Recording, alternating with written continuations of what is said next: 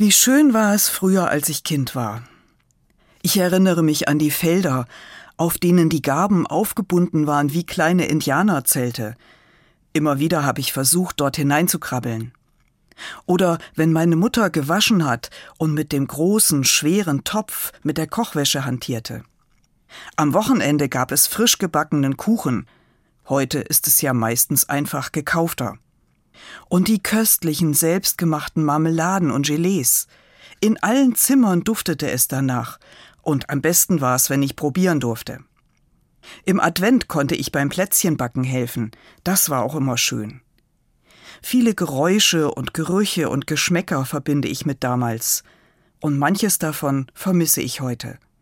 Die Welt hat sich verändert und unser Alltag auch.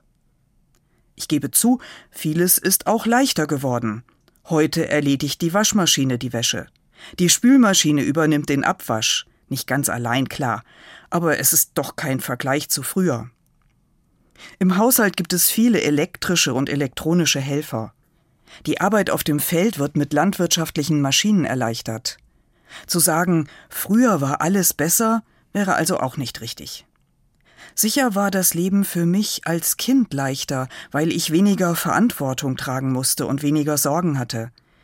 Aber die Erwachsenen mussten sich schon ganz schön abplagen. Alles hat seine Zeit, sagt die Bibel. So blicke ich auf das Gestern und das Heute.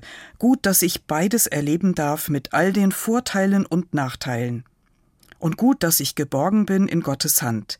Gestern, heute und morgen.